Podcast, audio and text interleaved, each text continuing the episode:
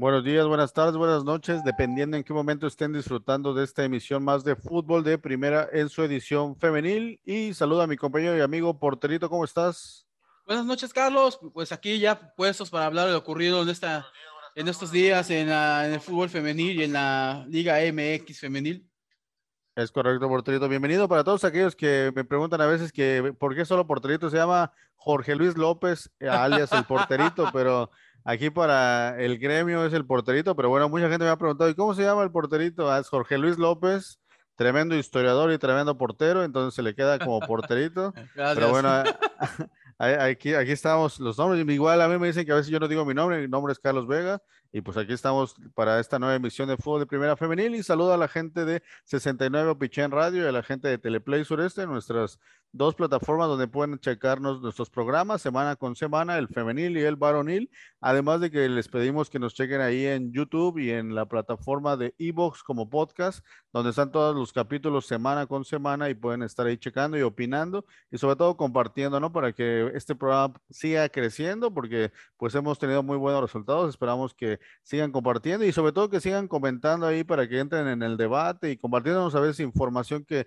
se nos escapa o, que nos pueda corregir o aumentarla, pues esperamos ahí sus comentarios en, nuestras diferentes redes. Estamos como Fútbol de Primera y Fútbol de Primera MX, ¿no? Y pues bueno, aquí vamos a comenzar con la información que se dio en la última semana sobre el fútbol femenil y pues nos enteramos de que pues siguen creciendo y sigue la difusión y un poco cómo se está manejando el, la manera de competir entre los equipos femeniles y pues no sé, la CONCACAF está trabajando en estos nuevos formatos de, de competencia. Porterito, ¿cómo ves esta, esta propuesta donde pues es camino hacia los siguientes Juegos Olímpicos allá en París y donde pues México empieza a, competir para poder llegar a, este, a, estos, a estos hechos que estos Olímpicos en Tokio pues no logramos entrar a, este, a estos Olímpicos. Esperemos que para este proceso que inicia logremos entrar por Porterito. ¿Cómo viste este, esta nueva propuesta que vamos a empezar a ver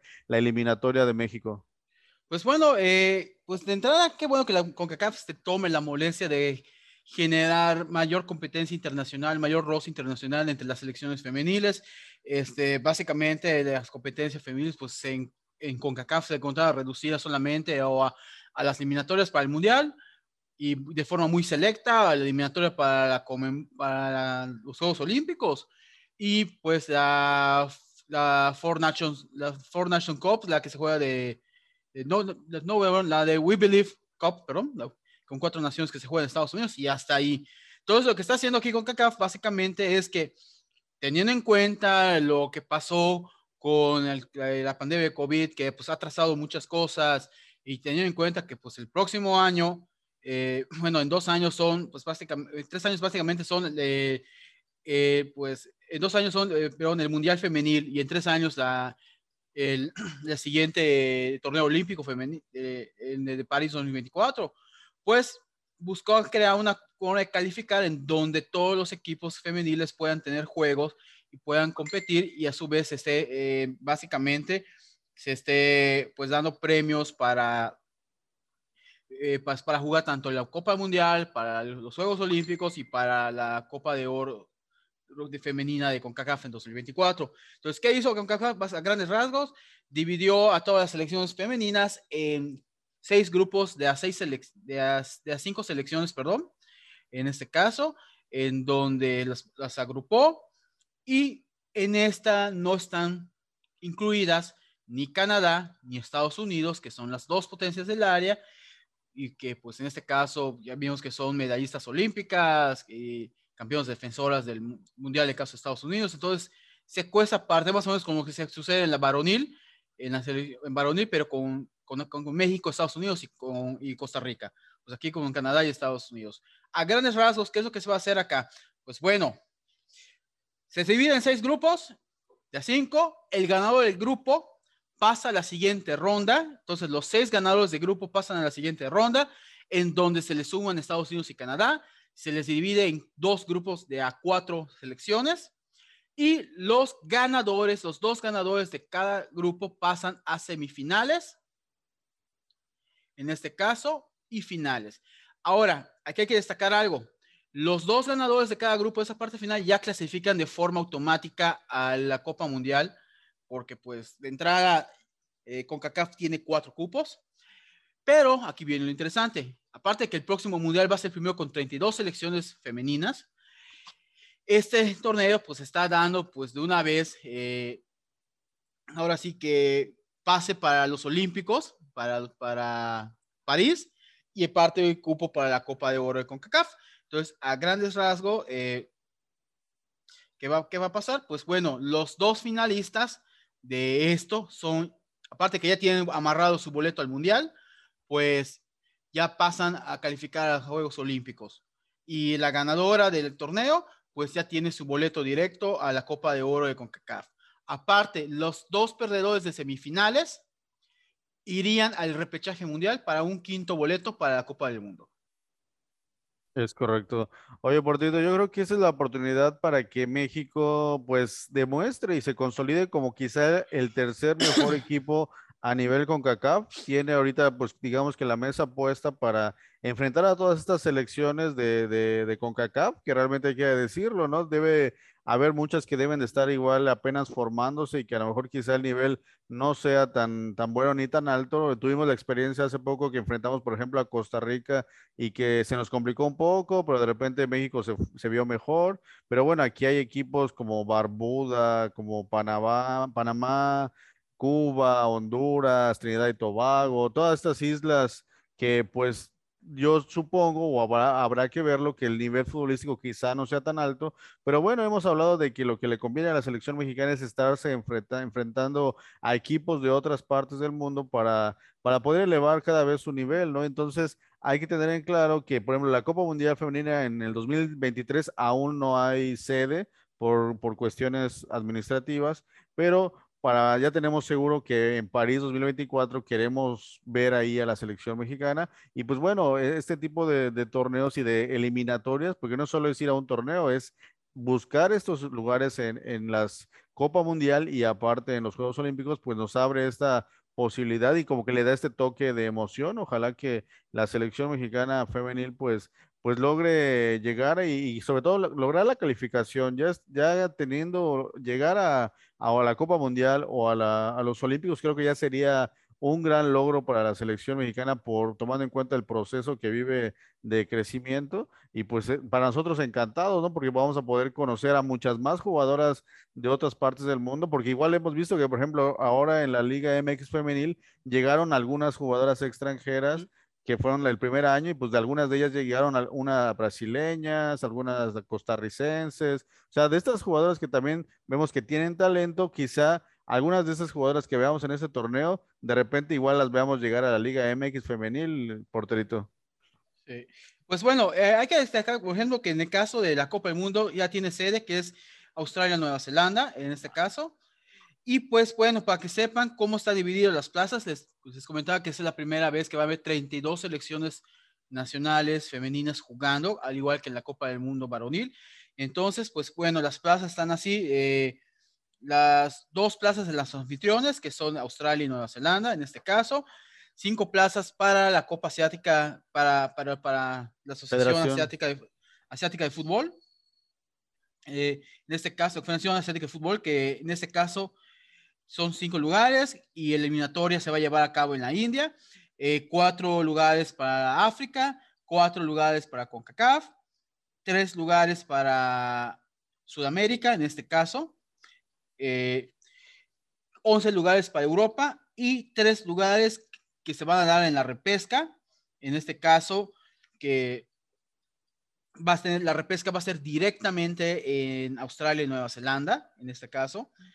Y pues quienes entrarían en el, eh, en el repechaje internacional, el campeón de Oceanía, el sexto lugar de Asia, el séptimo lugar de Asia, el quinto lugar de África, el sexto lugar de África, el quinto lugar de CONCACAF, el sexto lugar de CONCACAF, el cuarto lugar de Comenbol, el quinto lugar de Comenbol, el decimodoceavo lugar, el lugar número 12 de UEFA y una selección invitada por Australia y una selección invitada por Nueva Zelanda yo creo que tenemos la posibilidad, ¿no? De quizás hasta en el repechaje poder meternos en esta, en esta, en estos torneos, ¿no, Porterito? Sí, Sí, de entrada, pues como podemos ver, el grupo para México se ve, eh, pues, en cierta forma accesible.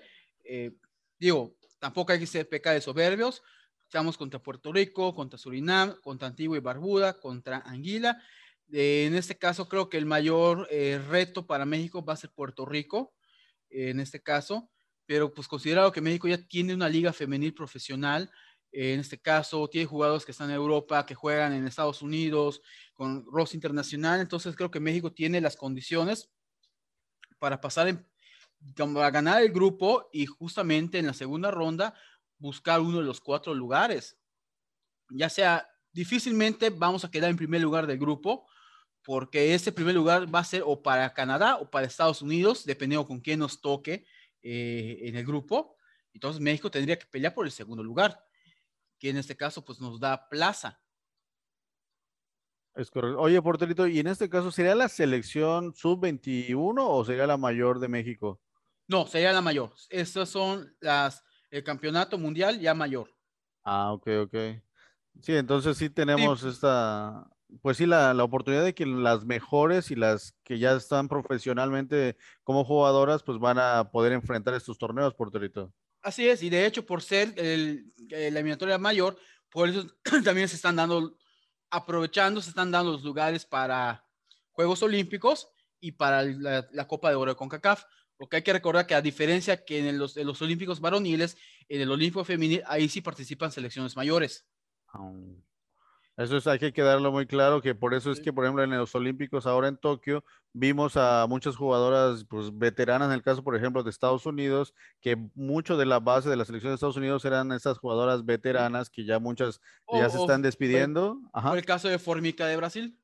Es correcto, que no era como en el varonil, que eran solo tres refuerzos que eran mayores de 23 años. En el femenil, no, ahí sí era, podían llamar hasta 8, 9 jugadoras ya, este, pues digamos, veteranas o arriba de 23 años. Y por eso vimos este gran nivel en la, en la Copa, en el en Tokio 2020 en el fútbol femenil, porque pues ya eran puras jugadoras profesionales y por eso vimos el dominio de tanto de Canadá, de Suecia, porque son jugadoras que juegan en los equipos pues en los mejores equipos del mundo, ¿no? Y que por eso demostraron este gran nivel.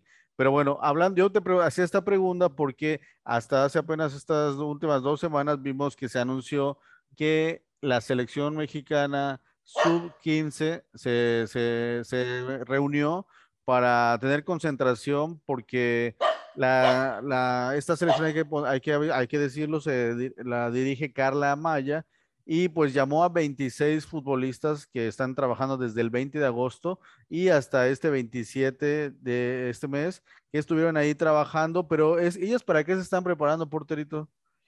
Esto de, pues bueno, el, el campeón sub-17, el campeón sub-17 es este, es el próximo año, en 2022, mm. y es, la selección mexicana sub-15 se está preparando para este campeonato. En este caso, la clasificación me parece que se va a jugar, eh, se va a jugar en Estados Unidos. Entonces, para eso se están preparando y sería justamente para el, para el próximo año se jugaría la eliminatoria porque el Mundial tiene por fechas esto de el sub-22, la India se, se jugaría del 11 al 20 de octubre de 2022. Ok. Entonces, sería para un torneo que es para sub 15, pero ya estamos bien preparándonos con esta selección sub 15 para enfrentar ese torneo, porque muchas de estas jugadoras van a tener 16 o casi 17 años para entonces, ¿no, Portorito? Sí, viento. la sede sería en México, pero de la eliminatoria de sub 17. Ah, ok. Hay que mencionar algunos de los nombres, por ejemplo, de esta selección sub-15, que hay que decir, muchas de estas ya están, pues no en lo que ya podríamos llamar fuerzas básicas. De hecho, muchas de estas jugadoras, hay muchas, eh, de los equipos que más está proviendo esta selección son, por ejemplo, las Cholas, que tienen un gran trabajo ahí de, de, jóvenes. Y, por ejemplo, porteras está ahí algunos nombres, Dasha Díaz, Abril Montiel, Camila Vázquez. En las defensas está Valeria Alvarado, Tessa Arreola, Yadira Castillo, Nicole de León, Melissa Hernández, Grecia López, Natalia Muñoz, Miranda Reina, Ana Salas, Sofía Vázquez. En la media cancha está Macaila Aranda, Isabela Calderón, Jana Contreras, Ami Corona, Daniela Gallegos, Citrali Ruiz, Hanna Soto, Lorena Torres y en la delantera está Mariana Andonaegui, Sofía Figueroa, Yesenia Guzmán, Estrella Landa y Josdel Rangel, todas al mando de Carla Maya, donde pues ya tuvieron ese trabajo preparándose para estas eliminatorias, porterito. Sí, así es, te digo, en este caso, pues México tiene que aprovechar la, la localía, pues para poder, para poder clasificarse al Mundial. Eh, originalmente esta eliminatoria se debió de jugar el año pasado, pero pues por condiciones que todos ya sabemos, eh, la pandemia en este caso no se pudo llevar a cabo y se suspendió. Eh, hay que tener en cuenta que CONCACAF le da tres lugares, tiene tres lugares para el Mundial Sub-17 y México es actualmente el subcampeón mundial Sub-17 femenil. Eh, logro conseguido en la edición pasada de Uruguay 2018. Entonces, eh, pues en este caso, hay que tener en cuenta que pues eh, hay, hay mucha oportunidad de crecimiento para la selección femenil mexicana en, en, este, en este caso y sobre todo como locales. Y pues teniendo en cuenta que algunas de esas jugadoras de la sub-15 forman ya parte, ya son, forman parte de los planteles de, de, la liga, de la liga femenil eh, ahí sí te desconozco si o no vi con este momento si alguna de ellas ya haya tenido participación con minutos o algo, pero pues en su mayoría son parte de la estructura de esos equipos, entrenan con el primer equipo. Eh, entonces hay al menos este, este pequeño roce profesional, pero pues eh, ahí sí te digo, no dudo que alguna de ellas ya, ya, ya haya debutado, ya tenga minutos y todo. Sí, de hecho la jornada pasada habíamos dicho que en el América Femenil debutó Valeria Alvarado, que es lateral izquierda. La defensa. Es correcto. Entonces ella ya está aquí en esta lista y que a mí me sorprendió mucho su calidad técnica y su nivel de velocidad en la banda, realmente. Y aquí la vemos, ya esta es para selección y yo creo que la vamos a estar viendo en selección sub 15, sub 17 y va para para estar en la mayor hasta pronto, yo creo que a su corta edad, porque tiene un físico impresionante, ¿no? Parece, de hecho, creo que ella tiene 14 años, entonces está, es de las que ahorita identifico aquí de primera mano, pero no dudo que otras ya están, como bien dices, en las bancas y a mejor ya hasta debutaron algunas. Sí, de lo que recuerdo de sus datos, ella en septiembre cumple 15 años, entonces está en la edad y todo para el, para el Mundial, así que puede México, tiene una oportunidad importante ahí en este caso, para trascender en este mundial. Y eh, pues no solamente poder refrendar el subcampeonato, incluso aspirar al título mundial.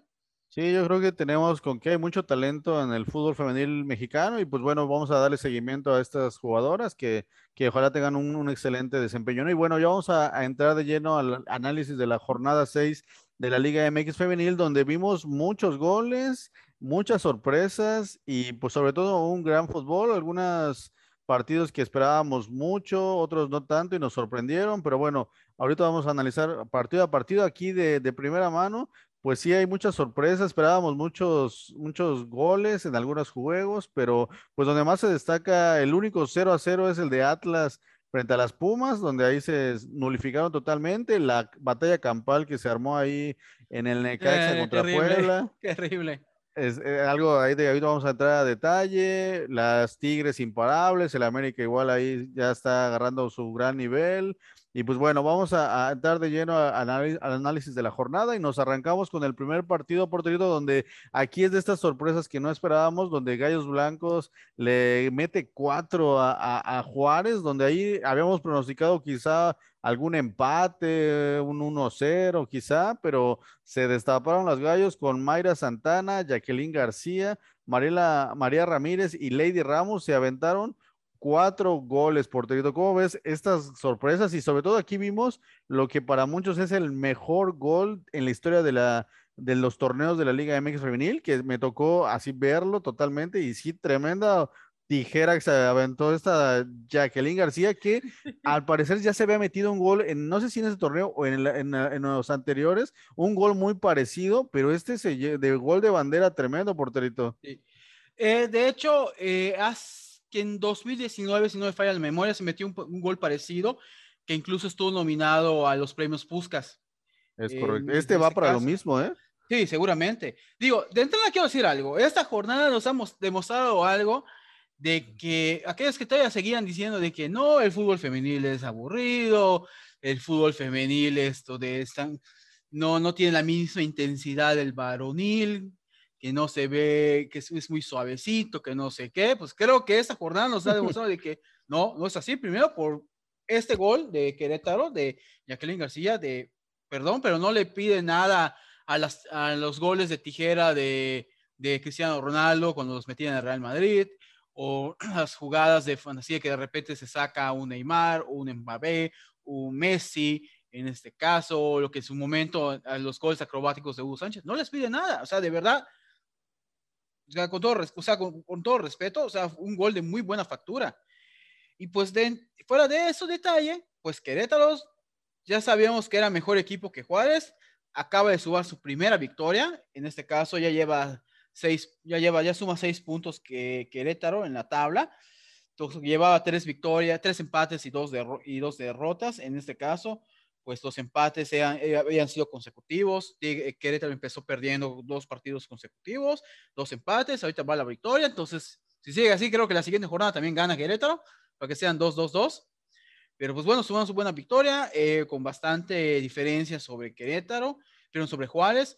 Y no fue algo de último momento, sino todo el partido. Querétaro puso condiciones y lo vemos no solamente en los, en los minutos en que cayeron los goles, sino también con el resultado. Y Juárez, pues, pues anda de mal, la institución en general anda mal, porque es en la varonil y con el Tuca está levantando, entonces algo, algo hay que hacer. Pero bueno, Juárez sigue con esto en el penúltimo lugar con un solo punto. Entonces ahí ya lleva pues prácticamente, eh, pues lleva cuatro derrotas y, una, y un solo empate.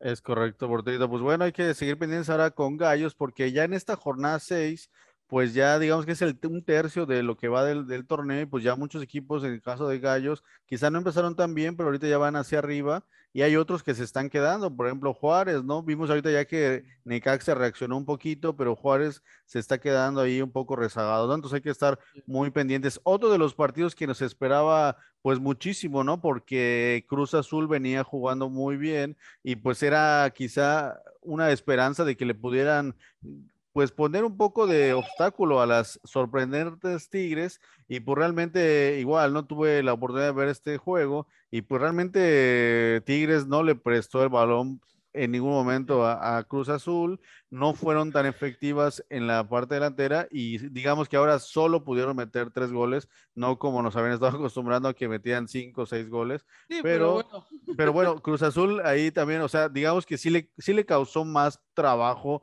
a las Tigres, porterito. Sí, de hecho, eh, como tú dices, eh, Cruz Azul pues había empezado bastante bien el torneo, esto de llevaba dos victorias y dos empates, y ahorita ya ligó su segunda derrota consecutiva. Eh, entonces, la temporada pasada pues perdió con Puebla, si no me falla la memoria, eh, sé que perdió con Puebla.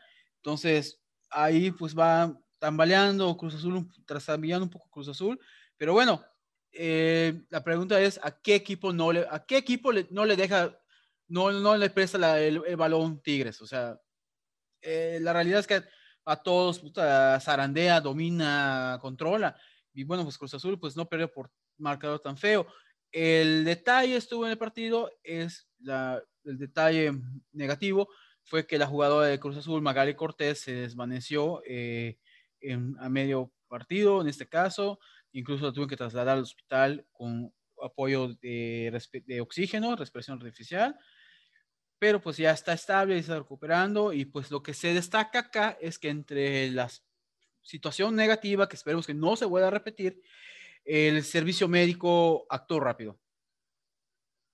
Entonces hay que reconocerlo que hay, si algo, pues ha estado bien ese aspecto, la, la, la Liga MX femenil es en esa parte de atender las lesiones, porque hasta el momento no, no, no recuerdo alguna lesión o accidente en donde en general en los equipos los servicios médicos no hayan actuado rápido.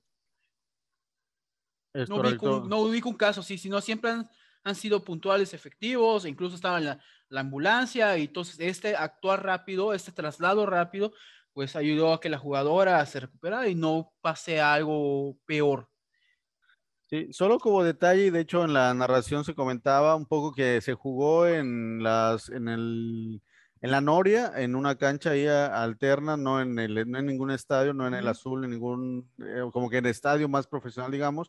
Sí, un poco la publicidad estaba muy pegada a, la cancha, un, al escaso un metro, metro y medio quizá, y que bueno, en algún momento sí hasta se notaba en los tiros de esquina o algo así, este, que, que sí estorbaba, están, o sea, es que es como que está improvisada esa publicidad que se, generalmente no está porque solo es un campo de entrenamiento, de hecho están ahí una o dos canchas pegadas a, ese campo y sí era un poco, se complica a las jugadoras, ¿no? Y, creo ya ves que el este cuerpo técnico de Tigres ya se había, estado quejando en otras ocasiones de, de, que no está bien jugar en este tipo de canchas porque los, las circunstancias no son tan buenas. Aquí vimos que, que, que el equipo médico entra efectivamente a atender a esta jugadora, pero a lo mejor en alguna otra situación, al no estar en un estadio, quizás se te pueda complicar enfrentar este tipo de, situaciones, ¿no? Pero no sé en este momento, creo que no sé si coincidía con el equipo Cruz Azul de Varonil y que por algo se jugó ahí o no entiendo por qué se jugó ahí, porterito. Pues eh, realmente Cruz Azul, eh, pues la ha estado de hecho, hay dos equipos en la, en, la Liga Femenil que constantemente juegan en canchas alternas, que son Atlas y Cruz Azul. Cruz Azul uno de ellos. Se había comentado que pues esta vez Cruz Azul iba a estar jugando eh, en, Hidalgo, en la cancha de, Hidalgo que tienen. Cruz Azul Hidalgo. Ajá, que pues es un pequeño estadio, eh, nada, no comparado con los equipos de primera división, pero ya es un equipo, un estadio como para primera división A, etcétera, pero pues no, no ha sido así. Y pues creo que solamente una o dos veces ha jugado el Cruz Azul femenil en la casa del varonil. En este caso, pues el equipo varonil juega en el Estadio Azteca y pues bueno, me parece que los partidos eh, coinciden, han estado coincidiendo con el de América femenil en este caso. Y pero bueno, sí es lamentable eso de que se siga que la verdad es que si, lo sigue, si siguen inmundiando a los equipos femeniles, mandados a canchas alternas. Digo, de repente Chivas hace lo mismo y me molesta que los mandan a jugar en Verde Valle, cuando de repente en una jornada en donde ni siquiera juega el equipo para unir en casa. Entonces, molesta eso, pero sí los que, dos equipos que constantemente juegan en canchas alternas son Cruz Azul y Atlas. Sí, de hecho, o sea, es que realmente si es un, puede ocurrir un accidente, porque hemos visto en otros eh, momentos, a lo mejor que en los oficiales, en los estadios oficiales, la publicidad está a más distancia, está a dos, tres metros, y aún así en algunas jugadas que se llega muy fuerte, con mucha velocidad, se llega, los jugadores se llegan a golpear ahí. Imagínate con una, esta que está a un metro, pues es más probable que ocurra un accidente, ¿no? Pero bueno, ojalá no, no sigamos viendo este tipo de, escenas. Aquí la, esta lesión de, de, lo que le faltó el oxígeno no tiene nada que ver con eso, solo estamos dando el, contexto de que se jugó ahí y que se pudo haber pasado algo porque la publicidad estaba muy cerca. Bueno, para pasar ya a otro partido, solo hay que recordar que aún Tigres no tiene a Stephanie Mayor porque había estado con COVID y sigue en recuperación. No, no tuvo nada grave, pero no, no, no fue, no, ni siquiera hizo el viaje para que esté, pues, esté recuperándose al 100. Solo hay que, hay que reconocer el tridente de Katy Martínez, Belén Cruz y Lisbeth Ovalle, que marcaron los tres goles de esta ocasión, que son una tripleta que ya tiene bastante tiempo trabajando juntas, y Stephanie Mayor, este, en este caso, pues como no está Stephanie Mayor, estamos mencionando a ellas tres que juntas han marcado 196 goles de los 424 que lleva Tigres en la Liga MX femenil. Creo que no es un dato menor. Katy Martínez tiene 91 goles, 55 Belén Cruz y 50 Ovalle que llegó a sus 50 goles, y pues representa el 46% de los goles del club en su historia. Imagínate tener a este triplete. Si ponemos a Stephanie Mayor, creo que llegamos al 80 o 90% de los goles del club. Sí, es realmente eh, es muy es muy grande la aportación que tienen esas jugadoras en la ofensiva de Tigres. Y esto es otra cosa de detalle, que aún con ellas, de repente Tigres mete goles con otras jugadoras, o sea, y no solamente depende de ellas tres, o ellas cuatro o cinco, porque esto de, porque hasta Mercado es una jugadora que pues constantemente le vemos, le vemos meter goles, entonces Tigres pues tiene ahora así que bastante, bastante punch con sus jugadoras, y pues si falta una, sabe que tiene otra jugadora que la cubre y tiene un gran aporte goleador. Entonces, María Sánchez, le agregamos a, este, a estas jugadoras y ya completamos como que las que generalmente ahí meten los goles. Stephanie Ferrer tuvo minutos, que es esta jugadora brasileña extranjera que, tiene Tigres, tuvo minutos en el segundo tiempo, pues es una jugadora talentosa, aún no, no vemos que explote y pues yo creo que, que, que esperan más de ella la afición y el club, ¿no? Pero bueno, hablábamos ya de, de, otros partidos y tenemos este empate a Atlas 0 a 0 Pumas, donde Atlas tiene que tener cuidado con ese tipo de juegos que, que en el papel, digamos que Atlas llegaba como favorito, pero pues no, no le alcanzó para ganarle a las Pumas, que también hemos dicho que Pumas juega bien, tiene buenas jugadoras, pero que de repente en distracciones pierde puntos y pierde partidos, que, que eso es lo preocupante, pero en este caso quedaron 0 a 0 y lo que hemos dicho en todos los programas, ¿no? Alison González pues necesita más apoyo de su equipo, ¿no? Y pues aquí no suma goles y pues en el tema personal, pues ella puede ser que pierda el liderato de goleo porque pues no mete goles, en este, en este partido no metió, pero pues digamos que no es tanto su culpa, le falta más apoyo de su equipo, porterito. Sí, de hecho Atlas está en una racha de tres partidos sin ganar, o sea, de hecho comenzó eh, Atlas con tres victorias consecutivas, perdió eh, la jornada cuatro, ganó, eh, pero, perdió en la jornada cuatro y lleva dos jornadas empatando. Entonces ya está en una rachita en donde no, no, no, no está ganando Atlas y eso pues ah, se, ve, repercute en el juego de, de, Alison González. Igual hay quien dirá ahí que pues bueno, si no, no está ganando Atlas también es porque Alison no está metiendo goles, que en parte puede ser, pero pues Alison hemos visto que por su edad y todo todavía depende un poco de lo que genere el equipo al frente para que ella pueda dar goles. hemos visto que Alison se, se sabe generar jugadas y todo, pero también depende de este juego colectivo. Aún así, pues para sus 19 años, en este caso, pues hay que decirlo que Allison pues ha hecho mucho con Atlas, realmente. Entonces no, nos podemos, no nos podemos quejar. Y ahora Pumas, pues Pumas pues tendrá lapsos buenos de juego, pero Pumas no gana. Tres, tres empates, tres derrotas y pues básicamente eh, pues eso no, no, no le sirve a, a Pumas y, y, eso es contrastante con lo hecho en el torneo pasado, en donde Atlas, eh, donde Pumas estuvo peleando eh, el pase directo a, la, liguilla, que al final no lo logró, pero pues estuvo peleando esto. Entonces, hay que, hay que, perdón, estoy confundiendo el formato, pero o sea, Pumas, perdón, estuvo peleando los primeros cuatro lugares, a eso me refiero, estuvo peleando los primeros cuatro lugares, eh, al final se quedó en quinto, sexto, no recuerdo muy bien allá, pero pues bueno, de eso cuarto, quinto, de ese quinto, sexto lugar al decimosexto ahorita en seis jornadas, pues sí hay mucha diferencia y la clave es, como mencionas, son empates, ¿no? Que quizás esos empates tenía para ganarlos, pero al final se desconcentra y queda en un empate, ¿no? Y al final de sumar tres, solo sumas uno, que es algo que le está ocurriendo a las Cholas, que más adelante vamos a comentar de ellas. Ellas eran el equipo que no había perdido y precisamente no había perdido, pero tenía, me parece que tres empates. Imagínate, esos empates hubieran sido victorias, estarían en segundo o tercer lugar de la tabla, pero como fueron empates pues tenían, era el equipo que no había perdido, pero con esos empates solo sumas un punto, ¿no? Entonces, al final en este formato del torneo, lo que necesitas es sumar, ¿no? No importa que ganes 1-0,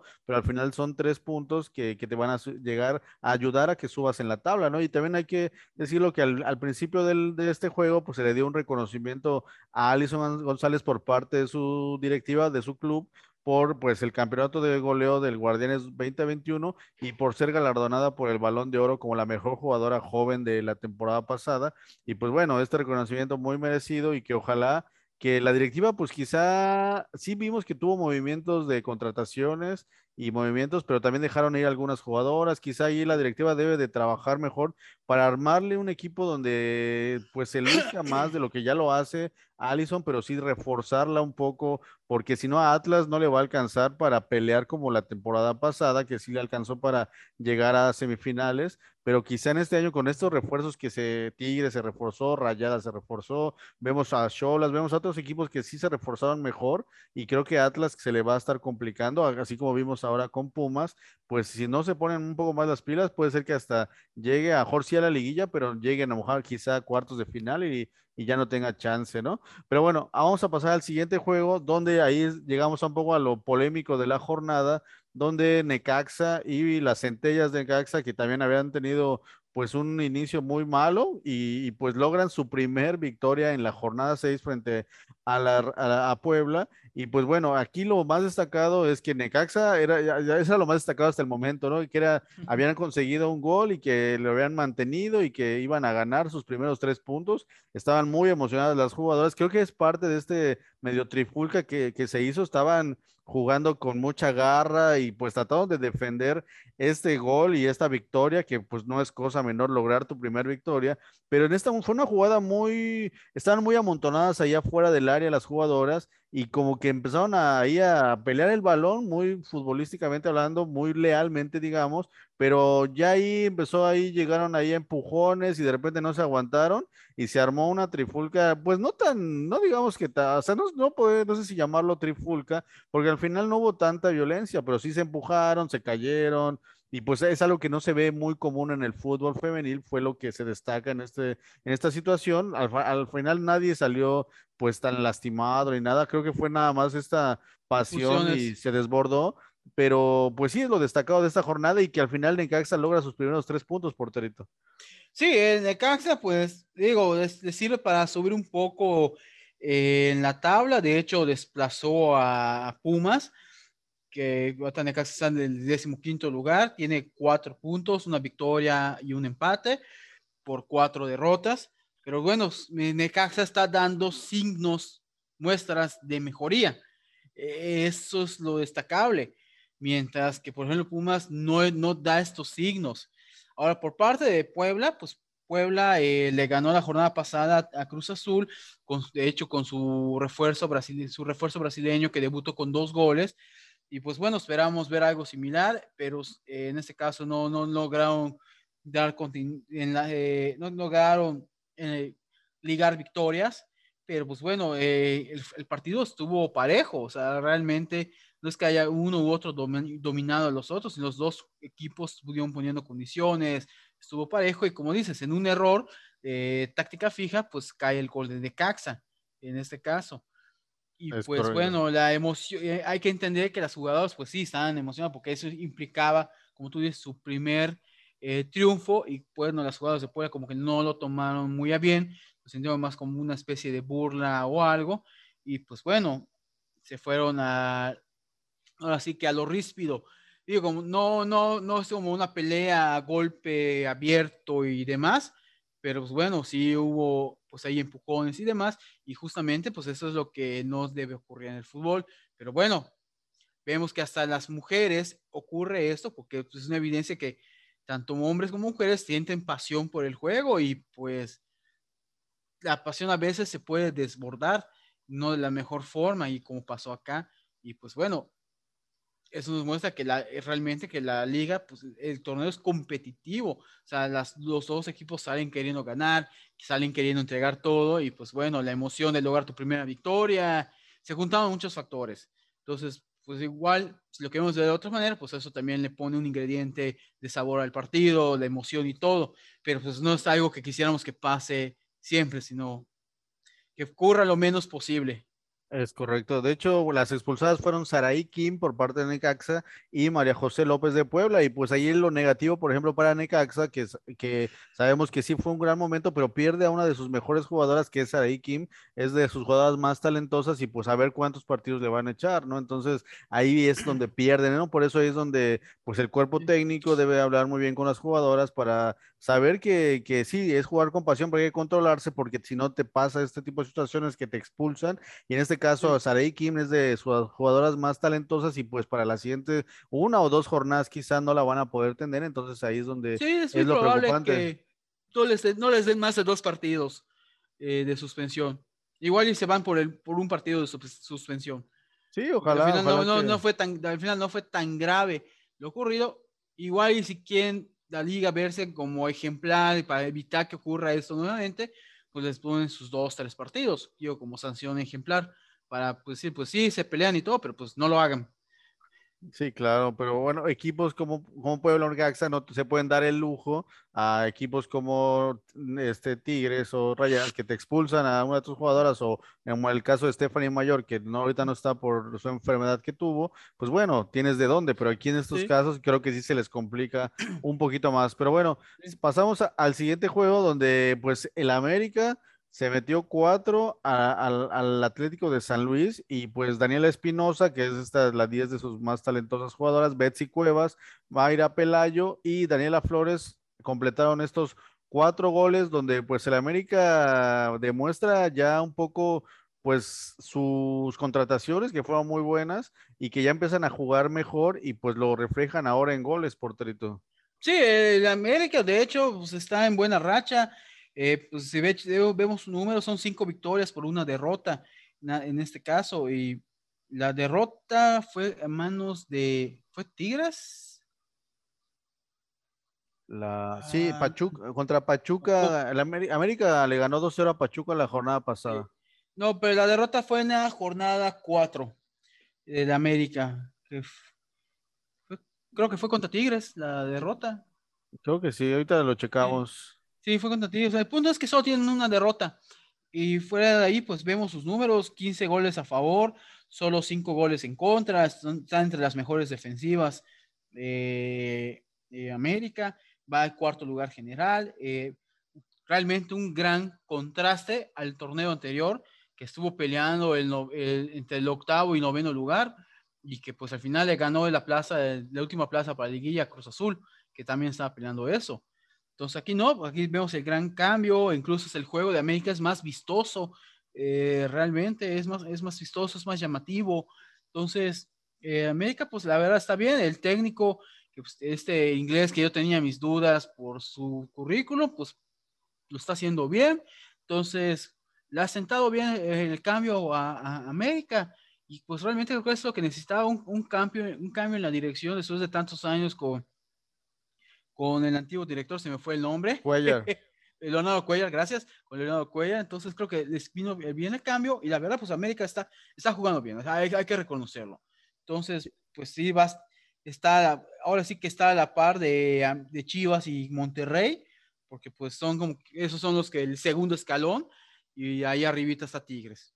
Es correcto. Sí, hay que recordar que de la jornada pasada, Kiana Palacios sufrió la lesión y era de las delanteras que había estado pues demostrando, ¿no? Era su, nueva, su contratación bomba y pues se lesiona lamentablemente y va a estar fuera cuatro o seis semanas, va a estar fuera mucho tiempo y que más adelante les vamos a dar los nombres de que ya se están manejando pues, nuevas contrataciones que, que el América quiere realizar para reforzar precisamente la delantera, ¿no? Pero pues vemos que aún con esta ausencia de Kiana Palacios, pues vemos que, que, que, que, no está siendo tan, tan evidente esta ausencia y pues bueno, habla de que pues se reforzó muy bien el América y pues como bien dices, este Neil Craig Harrington, que es el director técnico, pues supo acomodar y contratar, o sea, este, contratar a, ciertas jugadoras, que de hecho estas pues, se mencionan a dos jugadoras que, que se piensa que lleguen a la América. Una delantera y una defensa, me parece. Es, y son recomendadas de él, o sea, él de las conoce de, del fútbol allá en Estados Unidos y pues al parecer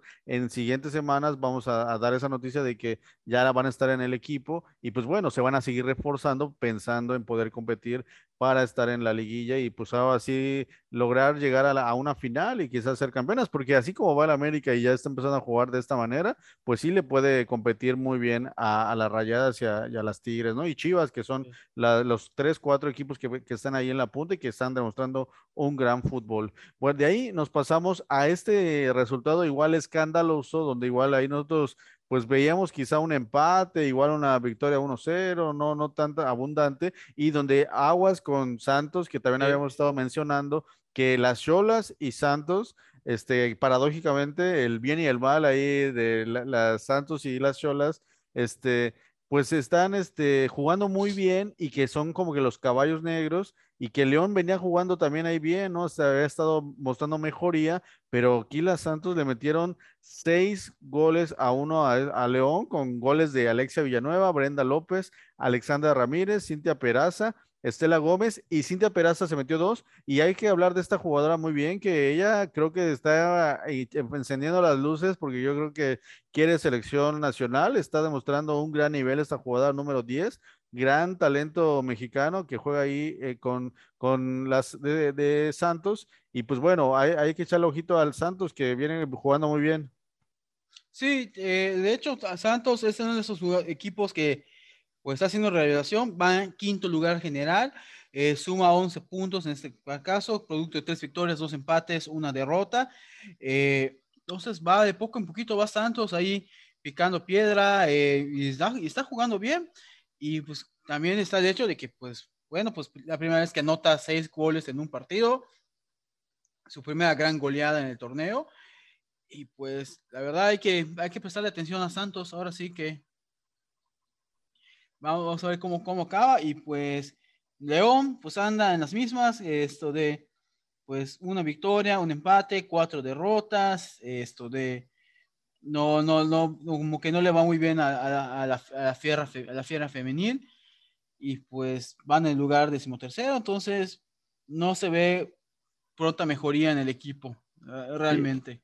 Tiene, tiene muy buenas jugadoras León, en el caso por ejemplo de Daniela Calderón, que, que fue la que metió el gol, es una gran jugadora, tiene ahí dos, tres que juegan muy bien y que le pasa un poco lo que habíamos dicho por ejemplo a Pumas, que de repente tienen buenos momentos, pero de repente se, se decae el equipo, pierden el balón en situaciones ahí que, que, terminan en gol lamentablemente, ¿no? Entonces ahí, ahí yo creo que son equipos que el cuerpo técnico tiene que ajustar ahí algunas cosas, pero tienen para dar más y para complicar más a, a estos equipos y pues este tipo de goleadas sí sorprende porque realmente yo creo que son de repente este, marcadores muy abultados y dice, piensa uno que, le, que fue una aplanadora y que no hubo equipo, yo creo que no, sí, sí tienen momentos buenos pero hay la constancia en la cancha, creo que es lo que les hace falta a este tipo de, equipos, ¿no? Y bueno, de ahí pasamos a, ay, como detalle, una vez más nos pusieron en los, todos los partidos allá chocados en el lunes y se montaron, ¿no? En este caso pasó a la misma hora que, eh, que este partido de Monterrey contra Toluca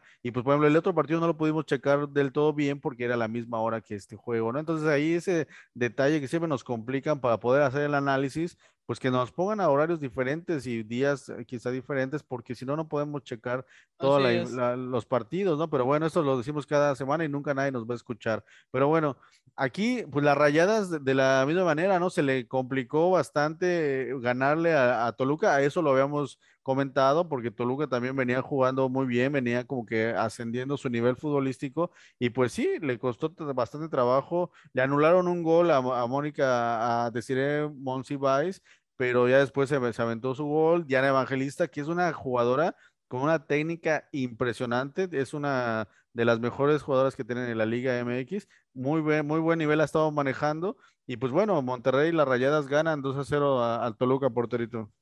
Sí, la verdad, no, no sorprende el resultado. Monterrey, pues en lo suyo, sigue manteniendo el nivel, sigue peleando los, el tercer lugar en este caso.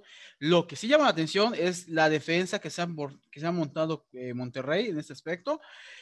Eh, un solo gol en seis jornadas, es la mejor defensa. Más o menos está yendo al ritmo de lo que hizo Tigres el torneo pasado, que casi todo el, todo el torneo solo llevó un gol en contra hasta que jugó con Chivas, que le metió dos dos, tres goles, eh, aún así Chivas perdió, eso, es lo, llamativo, pero pues bueno, entonces Monterrey eh, está en un buen nivel ahorita y la verdad pues no sorprende, Toluca pues es el que como que esperamos un poquito más de Toluca en este partido, eh, sumó su tercera derrota por dos victorias y un empate, va en el décimo lugar con siete puntos, entonces Toluca está en la media tabla, puede mejorar todavía, pero pues sí esperamos un poco más de Toluca en ese partido ante Monterrey. Y pues Monterrey, pues en lo suyo, sigue manteniendo el nivel, como tú dices, eh, Diana Evangelista eh, a lo suyo, demostrando que es de las jugadoras importantes de la liga y del club, igual Mónica Musibais, entonces no hay nada que reprochar a, a Monterrey. Llegó a 98 goles, está a dos de sus 100 goles en la liga de Sirius Cibais, entonces ahí igual hay la siguiente jornada hay que estar muy pendientes porque así como anda, le está echando unas ganas, está ahí correteando balones, presionando, buscando errores en la defensa, se está dando, se está esforzando para, de hecho ahí metió su gol y hizo su mano así de dos, que sabe que le quedan dos para este récord y que no quiere que que Katy Martínez la alcance, ¿no? Que Katy Martínez ahí está muy pendiente y sabe de hecho, que... el próximo partido de Monterrey es contra Atlas, de visitantes, entonces vamos a ver cómo le va. Sí, eh, los partidos de rayadas son, muy buenos. Y ahora que mencionábamos a la defensa, esta dupla de cadena y Bernal para selección, ¿eh? esta dupla son impresionantes. Cadena a mí me impresiona las dos, la tiene una calidad técnica para ser centrales, salen con el balón dominado, meten balones filtrados desde abajo, marcan muy bien. O sea, esa, esa, esa pareja la pondría yo en selección tranquilamente y tuvimos esos problemas en, la, las antiguas convocatorias de la selección mayor. Yo creo que ellas dos están para selección, muy buena defensa y pues la portera, ¿no? Alejandría Godínez también cuando fue requerida pues estuvo ahí al pendiente y por eso no, no, no les lograron meter ningún gol y también hay que decirlo, no le prestaron el balón al Toluca, no tienen un muy buen manejo de balón, volumen de, de juego, Rayadas está igual cada vez consolidándose más y pues creo que ahí va a estar disputando en los primeros puestos y pues hay que estar pendientes de, de, de ¿no? Que está a sus dos goles de conseguir sus 100 en la Liga MX Femenil y bueno, de ahí Partidazo pasamos. este que igual de la misma manera no, pues, yo, la, no se nos montó este por partido y donde aquí esperábamos una derrota más de Mazatlán y pues no, empataron a tres, se ve que es un partido de Sí. ida y vuelta y pues donde también hay grandes jugadoras, porterito. Sí, mira, en este partido fue algo curioso. De por sí, Mazatlán eh, había estado mal, muy mal en el torneo. Eh, de hecho, ese significó su primer punto todavía, eh, este empate. Pero ve aquí lo interesante. Empezó ganando, se fue 3-0. Entonces, ¿qué te dice esto? O Mazatlán está mejorando o Pachuca anda muy mal.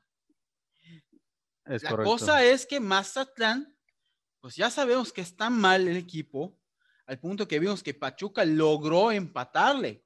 En el, o sea, el primer tiempo fue de, de Mazatlán, el segundo tiempo fue de Pachuca. Entonces, por goles aquí no paramos, pero esa es la cuestión. ¿Por qué quedó 3-3? Porque Mazatlán está muy mal o porque Pachuca está mejorando o los dos están mal. E, Esa es, esa, esa es la, la, cuestión acá. Porque te digo, Mazatlán se fue 3-0 al frente. 3-0. Y Mazatlán era el último, sigue siendo el último lugar de la tabla. Con un Pachuca que estaba en el lugar 12, de hecho se mantuvo en esa posición. Y de repente, pues, estaban perdiendo contra el último lugar general. Que de haber ganado hubiesen igualado a Pumas e incluso superado por, por goles, por diferencia de goleo, en ese aspecto que iban, bueno, no, de hecho Pumas iba a estar arriba por diferencia de goles, pero iban a empatar en puntos a Pumas. Entonces, sí, pero así pues como, al final así se como quedó lo, el empate. Así como lo planteas, habría que ver, ¿no? Yo creo que Pachuca no alcanza el nivel que se esperaría. Yo creo que Pachuca al, al inicio del, si me di, nos hubiéramos preguntado esto en la jornada número uno, veíamos a Pachuca peleando los primeros puestos junto a Tigres, junto a Chivas, junto a Rayadas, pero Sí. por la cantidad de cambios que hubo y por la calidad de elementos que se incorporaban al equipo, porque además hay que decirlo, Pachuca no estaba tan mal en, la temporada No, pasada, no, no, no. estaban muy de, bien. de hecho, por lo visto hasta ahorita, te puedo decir, si hay una decepción en el torneo, esa decepción es Pachuca. Totalmente. Por el equipo que armó y todo. O sea, nosotros estábamos esperando ver a Pachuca pelear el tercer, cuarto lugar. O sea, de hecho, yo estaba viendo a Pachuca peleando, jugando como está haciendo América. O sea, ese cuarto lugar que tiene América ahorita, yo eso estaba esperando ver de Pachuca a esas Sí. alturas. Y Sí, no, y, y queríamos, eh, esperábamos que, que fueran mejorando poco a poco porque por la calidad de jugadoras que, que trajo, era para llegar a, a- o sea, para estar peleando los primeros lugares sin ningún problema, porque si hablamos de, de dinero quizá del- de las contrataciones que, del cartel con- de jugadoras que trajo, hablamos de, de Gómez Junco, por ejemplo, ¿no? Que, que ha, ha sido de las que ha tenido mejor nivel y que venía de Tigres, pues es de las que a te ha tenido un buen desempeño individual, pero el problema ha sido lo colectivo y, y de que ciertas jugadoras no, no, han, no han estado iniciando porque no están en un buen nivel y que de repente por eso no las vemos que inician, porque no están al 100, venían de ciertas lesiones y creo que esto le está pasando factura al Pachuca porque al final no está teniendo resultados y pues hay que estar pendientes a ver hasta dónde les alcanza y si a lo mejor el torneo les alcanza para llegar a un punto, porque hay que tener ojo también, a lo mejor cuando lleguen a punto y con el mejor nivel va a ser en la parte final del torneo, que es cuando más se necesita, porterito. Así es esto de, pues, a ver qué pasa, pero porque realmente Pachuca tiene que mejorar, tiene condiciones, pero pues ya vamos en un tercio del torneo y no está dando señales de querer mejorar. Contrario que Mazatlán con todo y que anda mal, de repente da señales de que quiere salir del fondo, pero pues no le alcanza la experiencia, eh, la calidad de los equipos, no, no, no le alcanza Mazatlán, pero Mazatlán sí está dando muestras de que tratan de hacer algo diferente. Es correcto. Y pues bueno, pasando a, otro de los partidos que quizá era el más atractivo y con, es el cierre de, de la jornada, este Cholas contra las Chivas femenil, y pues donde ese partido yo lo vi muy, muy trabado, realmente todo se dio en la media cancha casi no hubo jugadas de, gol ni llegadas porque todo estuvo muy trabado. Realmente fue un choque de titanes, ¿eh? porque los dos equipos, pues Chivas venía como quizá como un poco como favorita porque había mostrado contundencia, pero era lo que yo comentaba de, de Cholas. Tenía, no, ahí un momento me vas a corregir, quizá tres empates y no tenía ninguna derrota. Y esta es su primer derrota del torneo y, que esos empates que tenía Cholas pudieron haber sido victorias. Entonces podríamos estar hablando de que Cholas podría estar en segundo lugar también de la tabla, pero con estos empates se había estancado y por eso está en, en sexto o séptimo lugar. Y pues bueno, pero eso no quita que habían estado jugando muy bien y se enfrentaban ahora sí con las grandes, con Chivas, que es como enfrentarte a Tigres, y pues vemos que le complicaron muchísimo a, Chivas y Chivas no le alcanzó, solo le alcanzó para un gol y de hecho hay que decirlo, Licha, fueron dos penales que se marcaron, Licha falla uno y después mete el segundo, que le dieron la oportunidad de, de cobrarlo de la misma manera a ella, pero e, fue la única manera de meterle gol a las Cholas en penal, porque en el juego estuvo trabadísimo de ambos lados. Hay que decir, los Cholas tampoco tuvo llegada, pero porque la defensa de Chivas también estuvo impresionante, no, no les, dejé, no les dieron vida a esta delantera impresionante de Cholas, y pero fue un gran partido muy disputado, que mucha gente puede decir que fue un partido aburrido.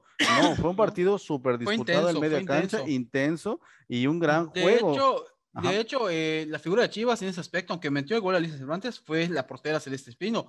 Que sí es cierto, muchas de las llegadas de Cholos las contuvo la defensa, pero las, las tres, cuatro llegadas que, que tuvo Cholos que eran de gol, peligro gol, Celeste Espino, esta jovencita, ahí, ahí estuvo para levantar el muro. O sea, muy, muy bien. De hecho, fue normal la jugadora del partido, Celeste Espino. Es correcto. Igual de destacar el papel de, de La Rosa, medio de contención de las Cholas, se traía un duelazo con Miriam Castillo, que igual es la super contención de, de, Chivas.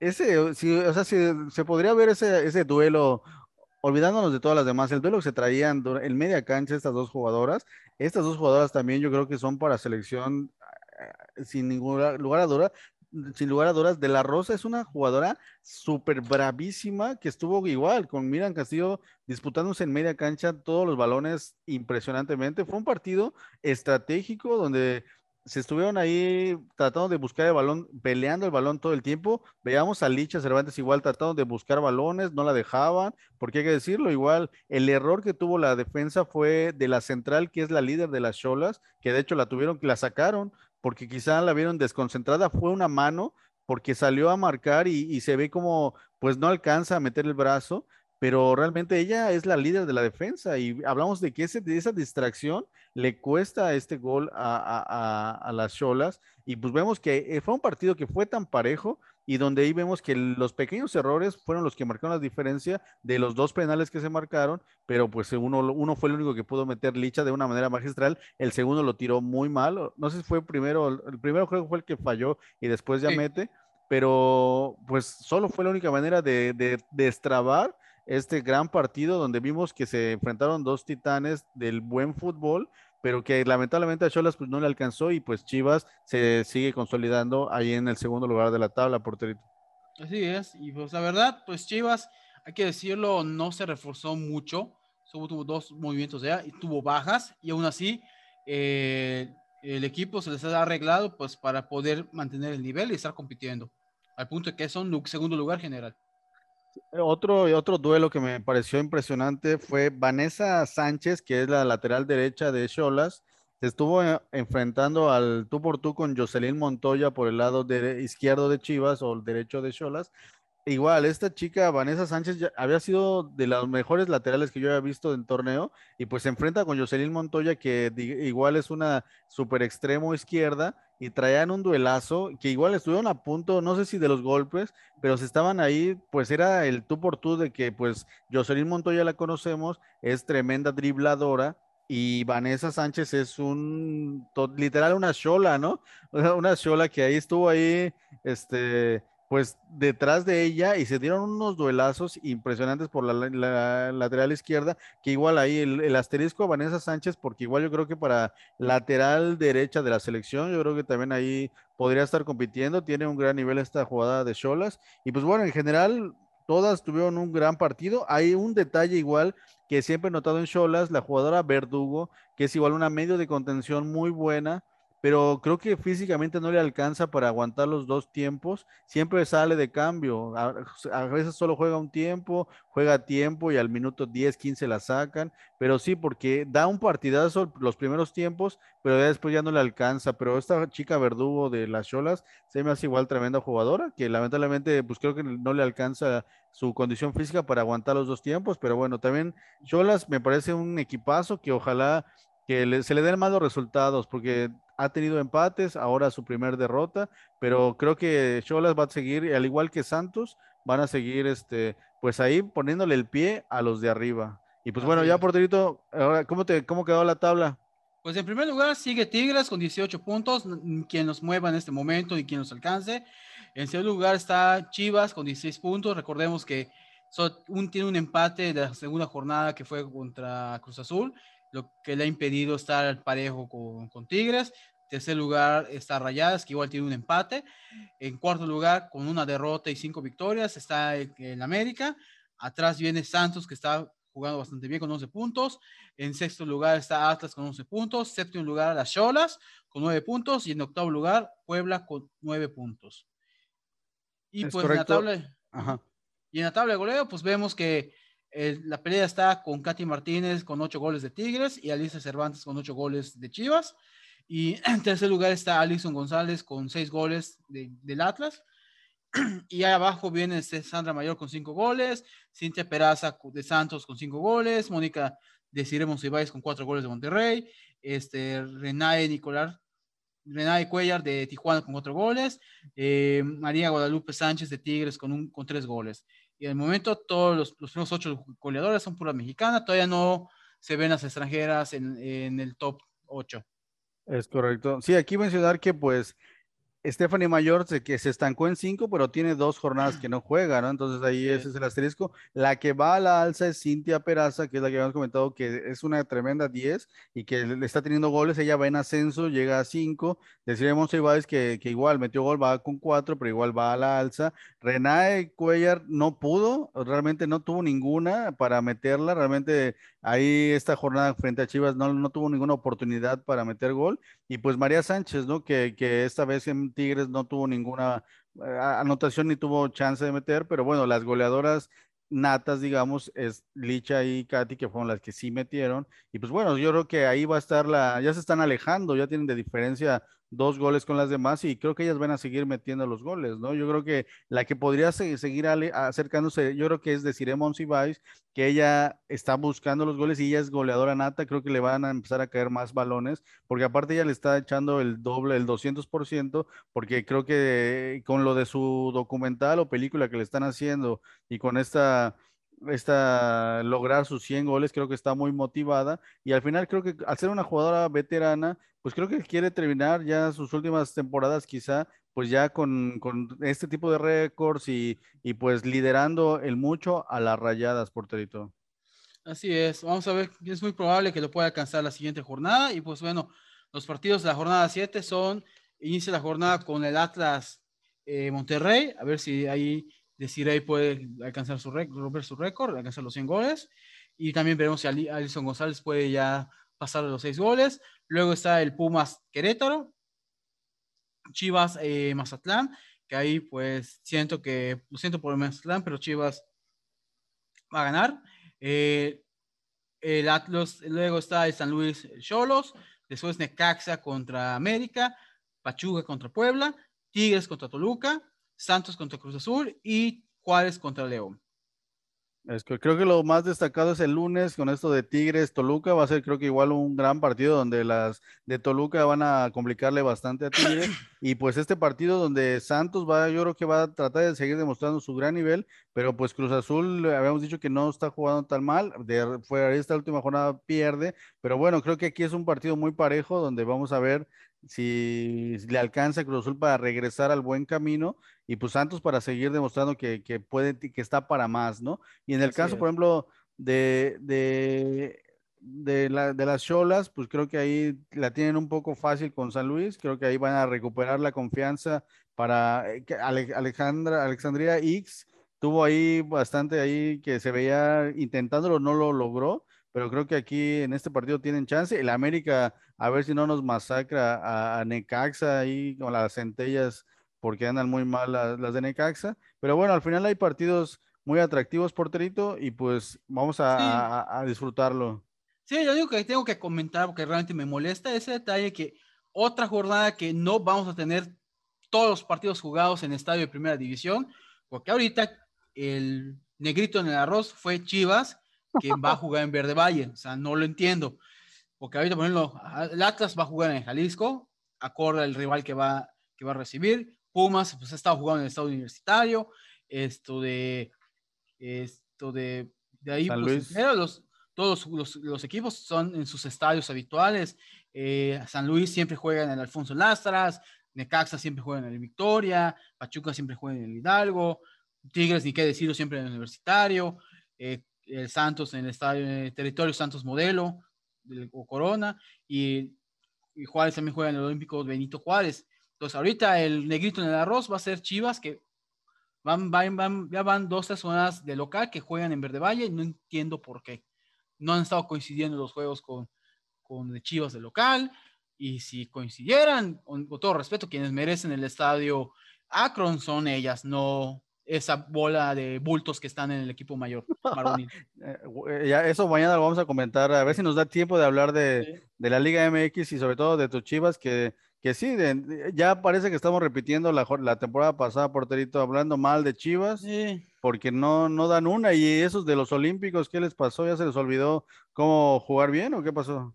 Quién sabe, eh, pues te digo, no, no les ponen, no los ponen en cintura en el, en el equipo, así de fácil no les ponen en cintura, eh, no les interesa jugar en el equipo. Ya todos están pensando en irse a Europa, porterito, pero bueno, este, ya un último comentario ya para despedirnos, porterito. Pues nada, pues nada más que agradecerte a ti, Carlos, y a nuestros seguidores, y que esperemos que ya la próxima semana podamos contar con la presencia de Liz, que, que está bien, nada más para que sepan nuestros seguidores, pero por problemas, cuestiones personales no ha podido estar en el programa, pero ya la próxima semana debe estar incorporada, y pues nos vemos mañana en el fútbol varonil.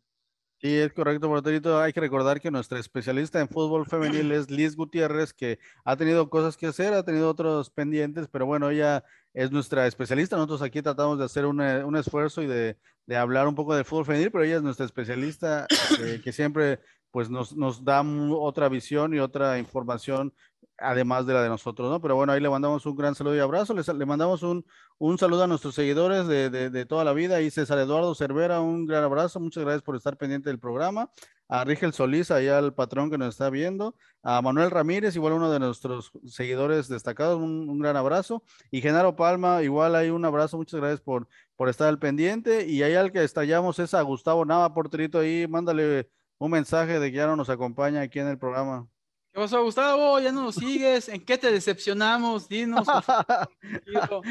ok, ahí, hay este mensaje directo a Gustavo Nava que ya perdió la emoción con nosotros. Pero bueno, muchas gracias a toda la gente. Les recordamos que el día de mañana tenemos el fútbol de primera en su edición varonil. Nos vamos a estar analizando ahí todo lo que ha ocurrido, Messi, el Chucky Lozano, el posible debut de Johan Vázquez allá En, el, en, Italia. A mejor se enfrentan en la siguiente jornada. Hay mucho que comentar, porterito. Y pero bueno, nos despedimos. Muchas gracias a la gente de 69 Opichán Radio y a la gente de Teleplay Sureste. Muchas gracias por esta nueva emisión del fútbol femenil y nos vemos la siguiente semana. Que hay que recordar que las siguientes programas, a partir de la otra semana, ya cumplimos el año de fútbol de primera de este proyecto que iniciamos aquí el porterito y yo hace un año y que se ha ido enriqueciendo con nuestros compañeros y ahí este, pues vamos a ver qué, de qué manera lo festejamos con, con todos ustedes. Muchas gracias por todo y pues un gran abrazo a todos. Nos despedimos, nos porterito. Nos vemos.